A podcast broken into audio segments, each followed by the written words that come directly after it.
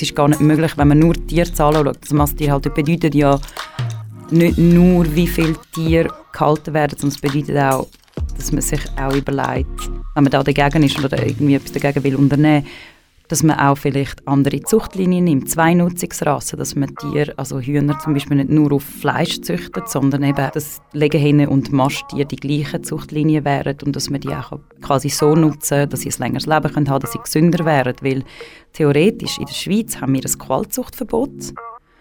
Also nicht theoretisch, wir haben das in der Tierschutzgesetzgebung. Die Hühner, wo, wo wir da also das muss man ganz klar festhalten, die Hühner, die wir hier nutzen in der Masthuhnhaltung, sind Qualzuchten. Die entsprechen der Qualzuchtdefinition. Und wir dürfen sie in der Schweiz eigentlich gar nicht produzieren. Und was wir machen, ist, wir importieren sie aus dem Ausland, weil der Import ist nicht verboten. Und dann können wir sagen, ja, wir haben die Hühner, wir haben nicht verstoßen gegen die Gesetzgebung. Aber eigentlich, an sich würden sie da auf die Welt kommen, die Hühner, würden gegen das Qualzuchtverbot verstoßen. Hallo und herzlich willkommen zu Tier und Haltung, ein Podcast von Tierrechtsorganisation Tier im Fokus. Am 25. September kommt die Initiative gegen Massentierhaltung vors Volk. Die Initiative fordert nicht weniger als die Abschaffung der industriellen Tierproduktion in der Schweiz. Immer am Freitag werden wir mit einer Fachperson einen Aspekt der Massentierhaltung in der Schweiz aufgreifen. Heute zu Gast ist Kate Stojkova. Sie ist rechtswissenschaftliche Mitarbeiterin bei der Stiftung Tier im Recht. Mit ihr reden wir über die Fakten. Wie geht es den sogenannten Nutztieren in Schweizer Stau? Wie werden Verstöße gegen das Tierschutzgesetz geahndet? Und inwiefern wird die Initiative gegen Massentierhaltung Verbesserungen bringen? Ich bin Katrin Hies, Radiojournalistin und Produzentin von diesem Podcast und wünsche euch viel Spaß mit Tier und Haltung, Episode 2. Kate, schön bist du da. Willkommen im Podcast. Vielen Dank. Du bist ja Juristin und arbeitest seit etwa sechs Jahren bei der Stiftung Tier im Recht. Was macht die Stiftung Tier im Recht?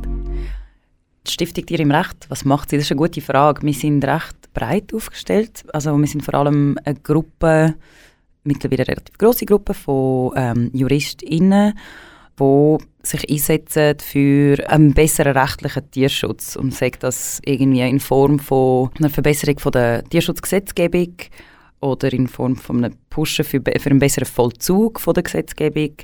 Wir haben auch einen Rechtsauskunftsdienst, wir publizieren relativ viel zu tierschutzrechtlichen Themen. Wir arbeiten auch noch mit der Uni Zürich zusammen, wo wir ein Tierschutz-strafrechtliches Seminar machen mit Studentinnen und Studenten zusammen mit dem Lehrstuhl Josic. Und wir decken auch jenste Tierarten und Tierkategorien ab, von Tieren in der Landwirtschaft, das sogenannte Nutztier, bis zu Versuchstier, Heimtier, Wildtier. Da haben wir verschiedenste Projekte, auch international, immer mit einem rechtlichen Fokus. So. Werfen wir doch noch einen Blick auf die Rechtsgeschichte der Tiere in der Schweiz. Bis 2003 hatten ja Tiere Objektstatus in der Schweiz seitdem ist es nicht mehr so. Seitdem sind Tiere keine Sachen mehr. Hat sich im Zuge von dem etwas geändert in unserem Umgang mit den Tieren? Ja, dann ist ja alles gut, wenn es keine Sachen mehr sind. Dann brauchen wir ja die Initiative gegen Massentierhaltung nicht. Nein, das stimmt natürlich so nicht. Also wir haben zwar jetzt eben eine Bestimmung im Zivilgesetzbuch, dass Tiere keine Sachen mehr sind. Gleichzeitig gelten immer noch alle Bestimmungen die auf Sachen anwendbar sind, auch für Tiere, solange keine spezifischen Bestimmungen für Tiere existieren. Und es gibt schon gewisse Änderungen also Verbesserungen für Tiere, vor allem im privatrechtlichen Bereich. Unter anderem, was wäre so ein Beispiel, dass im Fundrecht, also wenn man ein herrenloses Tier quasi sozusagen findet und nicht herausfinden kann, wem das Tier gehört und es will bei sich aufnehmen, dann gehört einem quasi das Tier schon nach zwei Monaten und nicht erst nach fünf Jahren, wie das sonst bei anderen klassischen Sachen wäre. Also bei Vermögenswert ist es normalerweise so, dass man es erst nach fünf Jahren ersessen hat. Bei Tieren sind es zwei Monate. Also zum Schutz vom Tier, damit das nicht quasi sich an einen neuen Ort gewöhnt und nachher nach vier Jahren womöglich dann wieder rausgerissen wird. Das ist so ein Beispiel. Aber es gibt auch andere, dass man zum Beispiel auch im Rahmen von im Scheidungsrecht tut man auch Tiere zuteilen, ähnlich wie das mit den Kindern macht, also quasi fast ein bisschen Sorgerecht. wird entschieden über das Tier, wo das Tier am besten aufgehoben ist. Das ist auch so ein positiver Aspekt von dem Wegkommen vom Objektstatus. Aber eben, das sind so kleine Details. Alles in allem können wir Tiere nach wie vor nutzen und sie sind noch lange nicht auf Augenhöhe mit uns Menschen. Seit rund 30 Jahren ist ja die Würde der Kreatur in der Bundesverfassung verankert. Seit 2008 ist Tierwürde auch im eidgenössischen Tierschutzgesetz festgehalten. Die Tierwürde muss beachtet werden bei allen Wirbeltieren plus Kopffüßer, wie zum Beispiel Oktopus oder Panzerkrebs, wie zum Beispiel Hummer.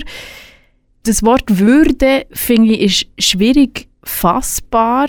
Was bedeutet Tierwürde im Zusammenhang mit den Nutztieren, die ja im Zentrum stehen bei der Initiative gegen Massentierhaltung? Das ist auch eine gute Frage, weil Tierwürde an sich bedeutet eigentlich den Eigenwert vom Tier, unabhängig vom Nutzen, den ein Tier hat für den Mensch. Das heißt, wir sagen, Tierwürde ist geschützt, schützen wir eigentlich den Eigenwert von dem Tier? Dort ist so ein das Spannungsfeld recht groß, vor allem im Nutztier, also im landwirtschaftlichen Bereich, weil wir dort Tiere eigentlich per se schon instrumentalisieren für das, dass wir sie nachher können konsumieren, also zu Lebensmitteln verwerten. Und das ist unter anderem auch ein Teil von der Tier, also beziehungsweise was Tier würde auch noch bedeutet, ist, dass man sie, abgesehen davon, dass man dem Tier keine physische und psychische Schäden kann zufügen sollte zufügen, ist es auch verboten, Tiere übermäßig zu instrumentalisieren, sie zu erniedrigen und ihr Erscheinungsbild zu verändern. Und das macht man aber eigentlich alles im landwirtschaftlichen Bereich. Darum ist es nice to have, die Tierwürde, der Tierwürdenschutz. Und er wird auch sehr gern und oft so ein bisschen gegen so als Vorzeige, also als Aushängeschild von unserer Tierschutzgesetzgebung in der Schweiz vorgebracht. Schlussendlich hat es einfach in der Praxis nicht so viele Konsequenzen. Ja, Gründe, die vorgebracht werden, ist ein gutes Stichwort. Es ist ja ein viel gehörtes Argument, dass die Schweiz eines der besten, wenn nicht das beste Tierschutzgesetz der Welt hat. Mit so internationalen Vergleichen sollte häufig Wind aus den Segeln genommen werden von Kritik an hiesigen Zuständen. Ohne jetzt schon ins Detail zu gehen, wie es wirklich aussieht, die Schweizer Nutztierbetrieb, ist für dich das ein gültiges Argument, das mutmaßlich beste Tierschutzgesetz der Welt? Ähm, nein. also ich finde das Argument, ja, es ist sehr ein einfaches, plakatives Argument und es zieht recht gut. Vor allem, weil man es immer im Vergleich mit, mit dem Ausland äh, vorbringt. Und vor allem im Zusammenhang mit der Massentierhaltung ist es relativ einfach, dort einfach zu sagen, ja, im Ausland werden ja noch viel, viel mehr, mehr Tiere auf engstem Raum gehalten und dort ist es noch viel, viel schlimmer und, und, und. Aber es ist ja wie der Whataboutism, der da so ein bisschen praktiziert wird, finde ich, ja, es ist, es ist einfach ein unsinnig, weil schlussendlich ändert es nicht an der Tatsache, dass auch bei uns Massentierhaltung herrscht. Und auch wenn es weniger Tiere sind als im Ausland, aber wenn man schaut, wie viele Tiere das pro Kopf hat in der Schweiz, haben wir dann wirklich nochmal ganz ein anderes Bild. Ich meine, im Ausland hat's auch, sind auch größere Länder. Die Schweiz ist recht klein und wir haben enorm viele Tiere auf engstem Raum. Und dann, wenn man so den Vergleich anschaut, finde ich, äh, ist das Argument sowieso entkräftet. Und das mit dem besten Tierschutzgesetz ist auch so etwas, es ist wie so ein bisschen Einerseits ja, eben wie gesagt, haben wir, schützen wir sogar Tierwürde, das ist fast einzigartig weltweit. Gleichzeitig, wenn man dann schaut, wir haben eben den Tierwürdeschutz auf, auf Verfassungsebene sogar und auch auf Tierschutzgesetzebene. Und dann aber im Rahmen von der Tierschutzverordnung werden so Praktiken dann wiederum erlaubt, wie das Enthornen von Rinder, das Trennen von Mutter, Kuh und Kalb, das irgendwie Schlachten nach einem Bruchteil von der natürlichen Lebenserwartung. Also eigentlich werden die allermeisten Tiere schon als Babys geschlachtet, muss man halt so sagen. Also sie sind wirklich noch lange noch nicht ausgewachsen, wenn sie geschlachtet werden. All das, das, ist wirklich so, das sind so wenige Beispiele äh, aus der landwirtschaftlichen Tierhaltung, die erlaubt und ak akzeptiert sind. Und eigentlich ähm, widersprechen oder laufen sie eigentlich dem Tierwürdeschutz diametral zuwider. Seit 2005 veröffentlicht die Stiftung Tier im Recht jährlich eine Analyse zur Strafpraxis in Sachen Tierschutz, also einen Überblick darüber, wie es den Tieren in der Schweiz geht und wie Verstöße gegen das Tierschutzgesetz geahndet werden. Wenn wir jetzt rauszoomen und das Gesamtbild anschauen, vielleicht die Entwicklung in den letzten 15 Jahren, was hat sich verändert in Sachen Anwendung des Tierschutzgesetzes? Wir stellen fest, dass es doch Verbesserungen gegeben hat im Vollzug, also vor allem im strafrechtlichen Vollzug. Also grundsätzlich wird ja eigentlich schweizweit, schweizweit werden ähm, so Straftaten an Tieren wie Tierquälereien und andere Widerhandlungen werden nicht so ernst genommen, ganz grundsätzlich. Und auch der Strafrahmen wird nicht wirklich ausgeschöpft. Also es werden immer noch sehr tiefe Strafen ausgesprochen und auch tiefe Bussen. Und doch stellen wir fest, dass es von Jahr zu Jahr Verbesserungen gibt und dass die Kantone ihre Pflicht, eben die Straftaten zu ahnden, immer ernster nehmen und auch wir merken, dass der Strafrahmen immer ein bisschen mehr ausgeschöpft wird und auch immer, dass es immer mehr Fälle gibt, also Straffälle gibt und das bedeutet nicht, dass es, dass es mehr Tierquälereien gibt, sondern dass es halt ernster genommen wird und mehr verfolgt wird. Aber gleich ist man noch weit davon entfernt, wirklich zu, sehr, zu einer befriedigenden Strafpraxis zu kommen. Was aber auch mit, mit den Kapazitäten zu tun hat. Also sie haben sehr viel, sehr viele kantonale Strafverfolgungsbehörden haben einfach die Kapazitäten nicht. Und was man aber wie merken, ist wie so, in gewissen Kantonen hat es spezialisierte Abteilungen bei der Polizei oder bei der Staatsanwaltschaft und dort merkt man, dass es tatsächlich mehr Straffälle gibt allgemein, weil, weil sie auch wissen, auf was schauen, sie sind sensibilisiert darauf. Und in den Kantonen, wo es das nicht hat, merkt man, es ist einfach wie so, die, die, die, die Form von Delikt wird einfach bagatellisiert, weil es halt einfach nicht, man hat es nicht so auf dem Radar und die sind halt einfach noch nicht so wichtig. Also sie sind schon wichtig in unserer Gesellschaft, aber in der Rechtsprechung und im Strafrecht werden schon noch marginalisiert, das merkt man schon noch. Aber es bedeutet in dem Fall auch, dass ihr nicht eine Aussage darüber machen könnt, wie viel Akt von Tierquälerei, wie viel Verstöße gegen das Tierschutzgesetz dass es tatsächlich gibt, sondern ihr könnt nur eine Aussage darüber machen, wie fest sie geahndet werden. Genau. Wir, wir vermuten auch, dass es eine enorme Dunkelziffer gibt, weil, und das ist jetzt auch zum es ist die ganze Schuld in dem Sinne Anführungszeichen liegt nicht nur bei den Behörden. Es ist halt auch enorm schwierig, weil die allermeisten Delikte passieren hinter verschlossenen Stalltüren oder Haustüren. Also das, das sowohl bei den Heimtieren wie auch bei den eben landwirtschaftlichen Tieren, die werden oft versteckt von der Öffentlichkeit gehalten und die meisten Delikte passieren halt so, dass man es gar nicht mitbekommt und Behörden sind oft auch angewiesen auf Meldungen von der Bevölkerung, damit sie überhaupt irgendetwas mitbekommen. Und wenn sie irgendwie, also das ist ja genau das Problem mit Tierschutzrechtlern oder, oder Privatpersonen, sagen wir ganz generell, wo teilweise in einen Stall müssen einbrechen und sich selber strafbar machen, um Tierschutzdelikt zu dokumentieren. Und dort haben wir ein riesiges Problem, dass sich eigentlich Privatpersonen eben, wie gesagt, die Illegalität bewegen, um etwas aufzudecken, was illegal ist. Da haben wir das Problem von der Beweisverwertung Verwertbarkeit, also inwiefern darf man die Beweise verwerten, wenn sie illegal erlangt worden sind, inwiefern sind Menschen dann werden davor abgeschreckt, quasi sich so zu engagieren. Das ist ein riesiges Problem und dort haben wir wie noch ein bisschen zu wenig Kontrolle auch von Behördenseite. Also es ist einfach fast nicht möglich, bei diesen Tierzahlen auch, das alles zu kontrollieren. Ja, kommen wir doch spezifisch auf die einzelnen Nutztierarten zu sprechen, vor allem mit den Hühner, von ihnen gibt es in absoluten Zahlen am meisten in der Schweiz und ihr Bestand wächst konstant weiter. Im Jahr 2020 sind in der Schweiz über 12 Millionen Hühner als Nutztier gehalten worden. Das sind sogar noch 5% mehr als im Vorjahr. Dabei gibt es einerseits Mastbulles, die für ihr Fleisch gezüchtet werden, und andererseits Legehennen für die Eierproduktion. Und das sind eigentlich zwei komplett verschiedene Spezies. Fangen wir doch zuerst an mit den Mastbules. Was für Tierschutzmissstände gibt es bei Ihnen? Also ganz grundsätzlich hat man das Problem, dass, also bei den Masthühnern hat man das Problem, dass man äh, dort äh, sehr einseitige Zuchtlinien hat, einseitige Zuchten, die man braucht. Das sind Tiere, die darauf angelegt sind, sehr schnell sehr viel Fleisch anzulegen und sehr schnell zu wachsen. Durch das haben sie gesundheitliche Probleme, das, das läuft Hand in Hand. Viele haben Fußballenentzündungen oder Herz-Kreislauf-Probleme. In der konventionellen Tierhaltung werden sie schon nach 35 Tagen geschlachtet. Das heißt, man muss sich das vorstellen, sie müssen in so kurzer Zeit so schnell wachsen, dass sie auch nach etwa 20 Tagen also sich oftmals nicht mehr so gut können bewegen können.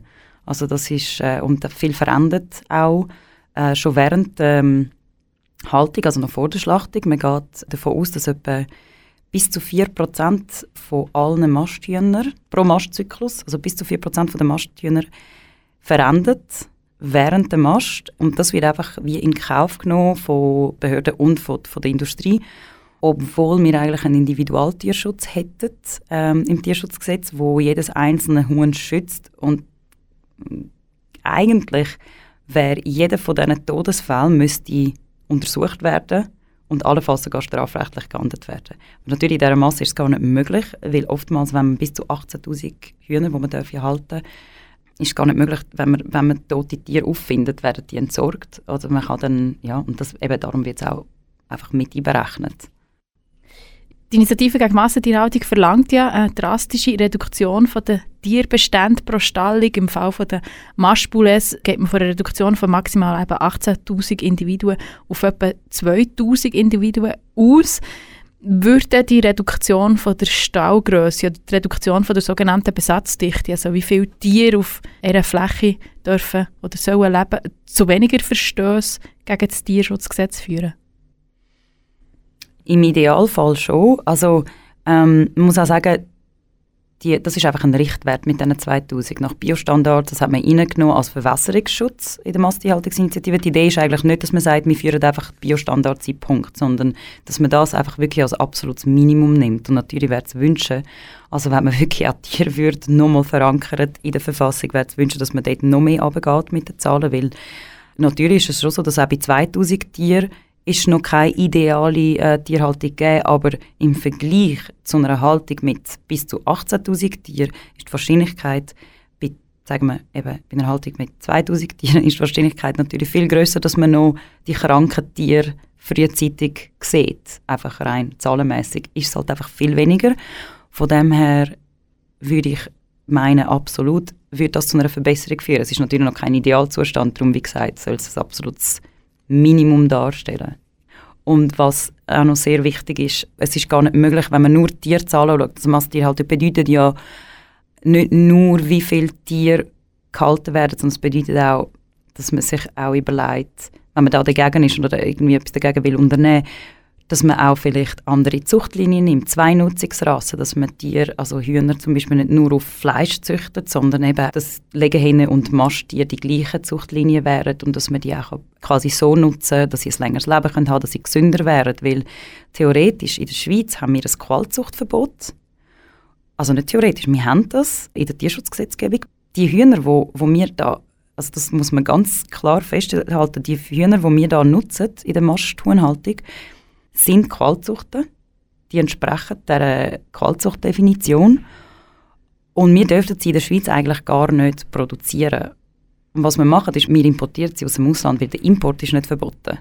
Und dann können wir sagen, ja, wir haben die Hühner, wir haben nicht verstoßen gegen die Gesetzgebung. Aber eigentlich, an sich würden sie da auf die Welt kommen, die Hühner würden gegen das Qualzuchtverbot verstoßen ja, du hast gesagt, eben in der Schweiz werden zwei verschiedene Hühnerarten gebraucht, entweder für das Fleisch oder für die Eier. Bei der Eierproduktion handelt es sich dann eben um sogenannte Legehennen. Was für Vergehen stellt ihr vor Stiftung Tier im Recht da fest gegen das Tierschutzgesetz?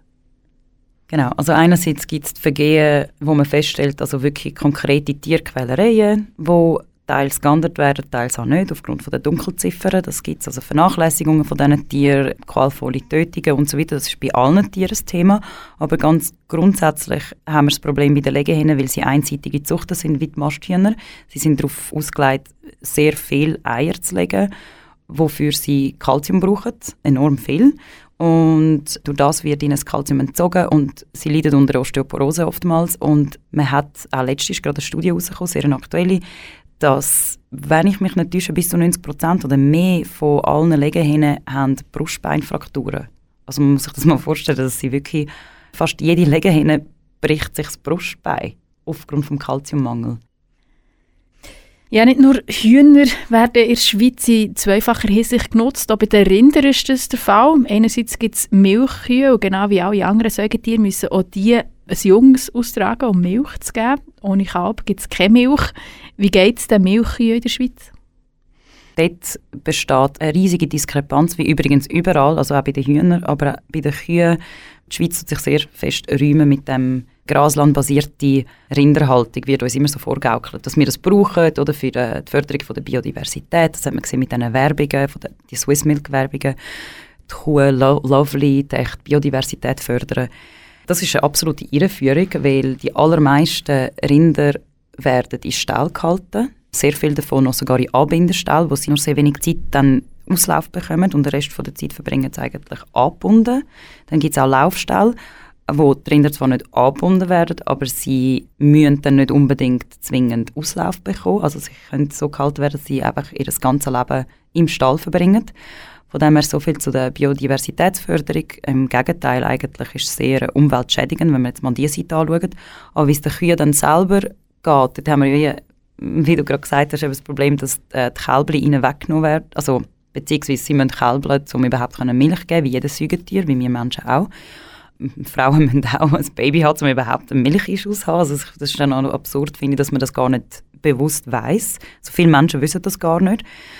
Und die Kälber, die werden getrennt vom Muttertier, damit sie kann gemolken werden können. Da gibt es glücklicherweise immer mehr so Programme, so Mutterkuhhaltung, wo die Kälber länger dürfen bei der Mutterkuh bleiben und dürfen auch von dieser Milch haben, wo ihnen würde zustehen, aber gleich auch die landen irgendwann im Schlachthof. Also Milchkonsum ist gar nicht möglich ohne Tiertötung. Ist einfach so, wie die Kälber sind überschüssig. Vor allem die männlichen Kälber, die werden irgendwann geschlachtet. Ziemlich bald eigentlich. Also entweder werden sie gemästet, aber oftmals bei den, auch da wieder haben wir Milchkuhrassen, die halt nicht so schnell Fleisch zulegen. Und dann eignen sich die Tiere nicht sehr gut für die Mast. Wir haben da separate Mastrinderhaltungen, wo dann ihre Mütter werden dann nicht als Milchkühe noch gehalten weil sie schneller zulegen. Und das heißt, die Kälber von den Milchkühen werden entsorgt oder die Weibchen dann als Milchkühe dann noch aufgezogen. Genau. Könnte die Initiative gegen Massentierhaltung an diesen Zuständen etwas verbessern? Ja, also was sicherlich anders wäre, ist, dass dann alle Rinder Auslauf bekommen und nicht mehr könnten, äh, ständig angebunden werden und eben müssten können alle auf die Weide. Das ist schon mal ein riesiger Fortschritt.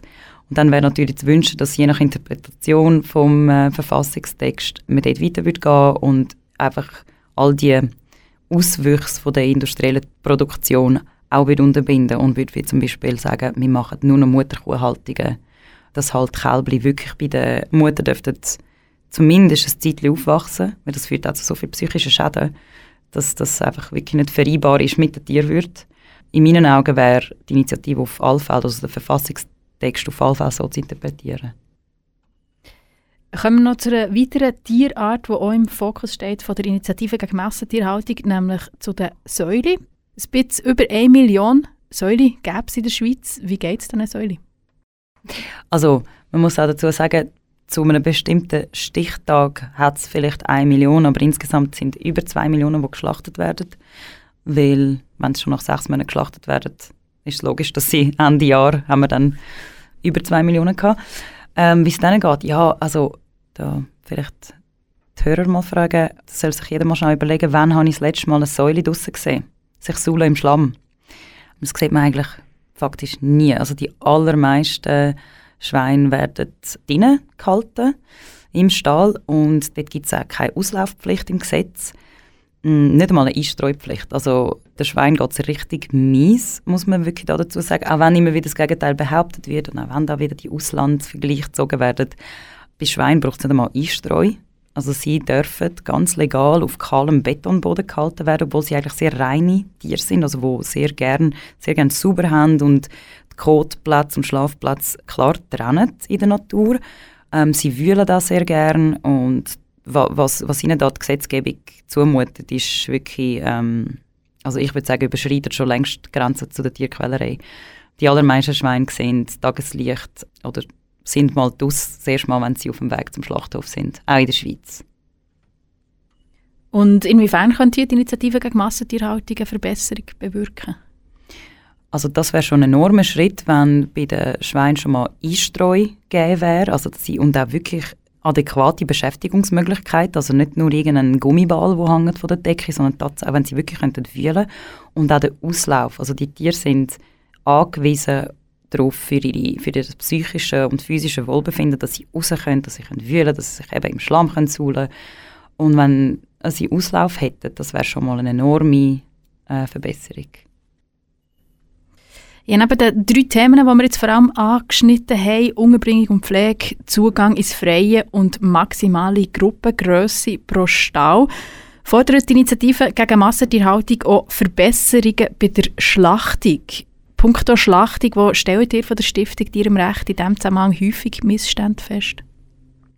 Was wir dort feststellen, ist, dass es fast keine Straffälle im Bereich der Schlachtung gibt, was nicht heißt, dass es keine Missstände gibt, sondern bedeutet, dass die nicht geahndet werden und nicht gemeldet werden, die Missstände. Und was aber auch das Bundesamt für Lebensmittelsicherheit und Veterinärwesen festgestellt hat, aufgrund von einer ähm, Analyse, die sie in Auftrag gegeben haben, 2019 sind 10% von allen Schweizer Schlachthöfen angeschaut worden, analysiert worden auf, auf allfällige Missstände. Und was man dort festgestellt hat, ist vor allem im Bereich von der Betäubung und Entblutung funktioniert die sogenannte Selbstkontrolle von der Schlachthöfe oftmals nicht. Und was bedeutet Selbstkontrolle? Es bedeutet nichts anderes als Pflicht zur Dokumentation von allfälligen Fehlern, die im Rahmen von der Betäubung und Entblutung passieren.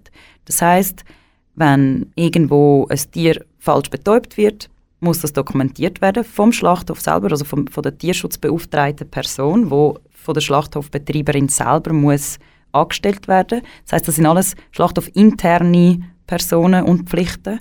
Und dann wird die Veterinärdienst dann die Dokumentation von dieser Selbstkontrolle einsehen und können dann aufgrund von dieser Dokumentation allenfalls eine Strafanzeige erheben oder Verbesserungen einleiten.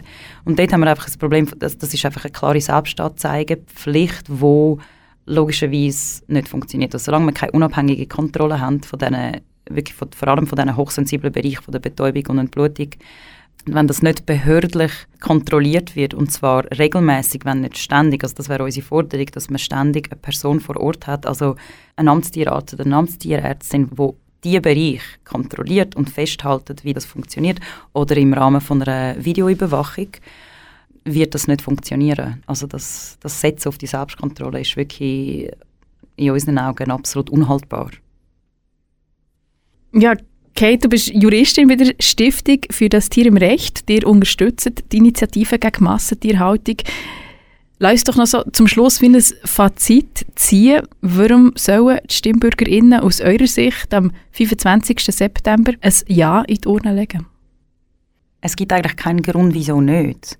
man muss sich auch vor Augen führen, dass die Initiative eigentlich relativ gemäßigt ist. Also Sie wird natürlich von der Gegenseite immer sehr extrem dargestellt. Man will irgendwie die Tierhaltung abschaffen, was ja wirklich nicht stimmt. Also sie ist, ähm, wir schaffen da damit Tierhaltung nicht ab und auch Tiernutzung nicht. Da werden sowieso nur etwa 5% von allen Betrieben davon betroffen sein. Also das sind wirklich einfach die allergrößten Betriebe in der Schweiz, die wirklich nach industriellen, ähm, also industriell geführt werden, sind davon betroffen in meinen Augen dürfte sie ruhig noch viel weitergehen, Initiative, und sie ist eigentlich eine Kompromisslösung in unserer Gesellschaft. Einerseits verstehe ich die Rechtler, die sagen, sie geht zu wenig weit. Ganz klar, weil wir da immer noch Tiere dürfen nutzen Also das darf man wirklich nicht vergessen. Andererseits finde ich, ist sie einfach ein wichtiger Schritt in die richtige Richtung. Also wir können nicht weiter so machen. Dann dürfen wir nicht vergessen, es sind 25 Jahre Übergangsfrist. Also man hat sehr lang, also die Landwirtschaft hat da lang, lange Zeit, sich anzupassen. Ich glaube, die Initiative wird auch vielen Bäuerinnen und Bauern zugutekommen, also wo, wo viel mehr im Einklang mit der Natur landwirtschaftet. Also die werden auch davon profitieren und es ist wirklich, sind die industriellen Auswüchse, die man damit will, eindämmen. Also es gibt eigentlich keinen Grund zum Nein stimmen. Kate Stojkova, schön, dass du hier bei uns im Podcast. Merci vielmals für das spannende Gespräch. Danke auch. Das war die zweite Episode vom Podcast Tier und Haltung von Tierrechtsorganisation Tier im Fokus. Mehr Informationen zur Stiftung Tier im Recht findet ihr online unter tierimrecht.org. Nächsten Freitag sind wir zurück. Dann reden wir mit dem Karel Zieli, Politikwissenschaftler an der Uni Bern, über einen Mythos, der der Bauernstand in der Schweiz umgibt. Merci vielmals, seid ihr heute dabei gewesen. Bis zum nächsten Mal.